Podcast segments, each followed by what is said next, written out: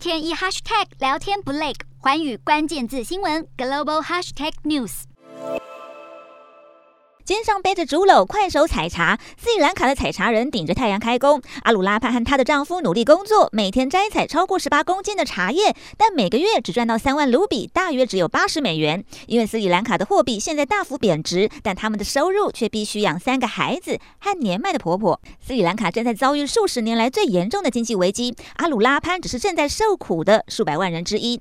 新冠疫情让重度仰赖观光产业的斯里兰卡受重创，四国政府的经济政策出问题题。导致严重缺乏外汇存底来进口食物和医疗用品，国内不止物价大涨，还缺电。而支持无数人家计的斯里兰卡茶产业，去年还因为政府决定禁止使用化学肥料受到波及。斯里兰卡今年第一季茶产量因为天气偏干，加上肥料不足，产量大减百分之十五，这是自二零零九年以来的新低。虽然连交通费也变贵，但这对夫妇持续让孩子去上学，因为不希望下一代再进入辛苦的茶产业。